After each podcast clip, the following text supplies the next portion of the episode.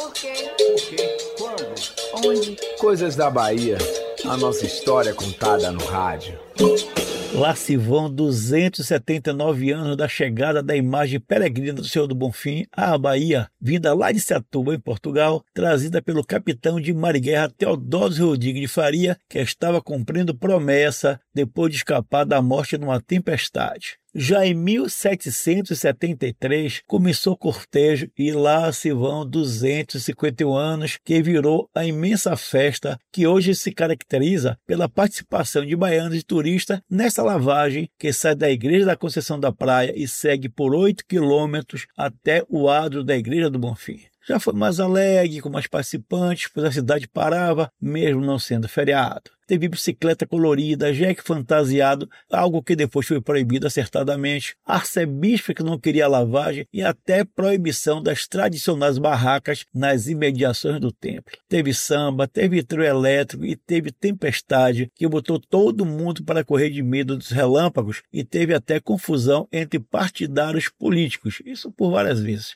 Mas tem uma coisa que pouca gente sabe ou lembra. A festa não é só de Nosso Senhor do Bonfim, é também de uma santa que veio de Setúbal junto com o filho e que fica quieta no seu canto sem chamar a atenção. É Nossa Senhora da Guia, para quem o capitão de Marighella também apelou no momento de desespero do mar chegaram as imagens juntas e viram a igreja ser levantada. Viram começar o culto ao Senhor do Bonfim e a Nossa Senhora da Guia, com a criação da devoção do Senhor Bom Jesus do Bonfim. Essa devoção que hoje o pessoal fica brigando para ver quem manda. Pois a Irmandade de Leigos, reconhecida pelo então arcebispo Dom José Botelho de Matos, ela começou a se preparar para fazer justamente a lavagem. Os santos, enquanto isso, antes de ganharem a igreja própria, passaram os perrengues danados na igreja da Penha, esperando a obra terminar. Quando a tradição da lavagem da igreja foi criada pelos integrantes da Irmandade, eles pegaram os escravos para que colocassem a maior obra, lavando tudo.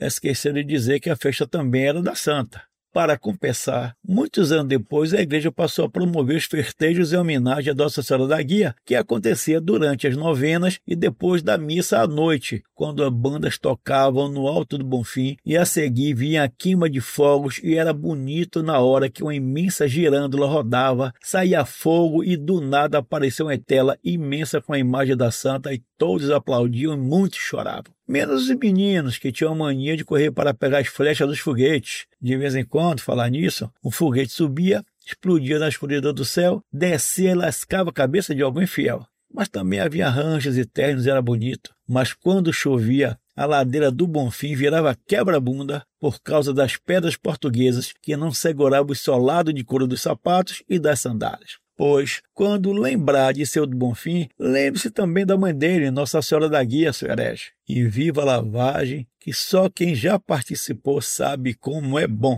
Sou Jolivaldo Freitas, escritor jornalista para a Rádio Metrópole.